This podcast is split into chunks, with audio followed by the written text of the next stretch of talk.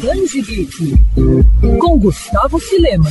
Depois de morrer, ressuscitar e perder os poderes em um ataque alienígena que quase devorou o nosso Sol, enfim era hora do Superman casar-se com Lois Lane em 1996. Não era para a troca de alianças ter demorado tanto. Seis anos antes, Clark já havia pedido a mão da amada e revelado a identidade secreta. Porém, a equipe criativa por trás das histórias teve que frear todo o planejamento devido à produção do seriado Lois e Clark, As Novas Aventuras do Superman. A ideia da Warner era que o matrimônio ocorresse de forma simultânea na TV e nos quadrinhos, o que fez com que os artistas adotassem novos planos, como por exemplo matar o último filho de Krypton. Enquanto aguardavam que a série televisiva chegasse ao capítulo da subida ao altar, os gibis apelaram até mesmo para a destruição de Metrópolis. Nesse meio tempo, Lois decidiu romper o noivado e tirar um período sabático. Demorou, mas aconteceu. Na mesma semana em que o seriado apresentava o episódio em que os pombinhos se casavam na TV, a DC lançava Superman The Wedding Album, edição especial que mostrava o tão aguardado casamento de Lois e Clark nos gibis.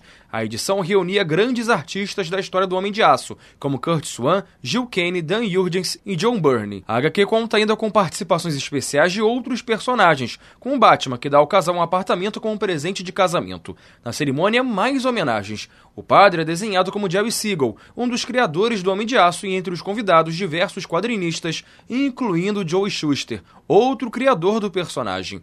O casamento, inclusive, foi utilizado como desculpa para o Superman finalmente cortar o mullet que ostentava desde o retorno da morte. Após o especial, quatro revistas de linha apresentaram o lua de mel do casal no Havaí.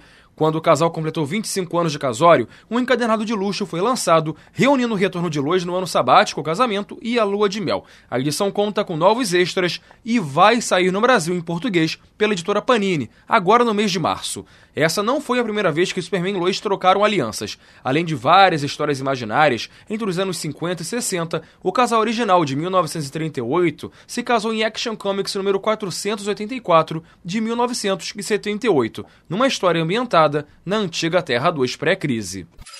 Quer ouvir essa coluna novamente? É só procurar nas plataformas de streaming de áudio.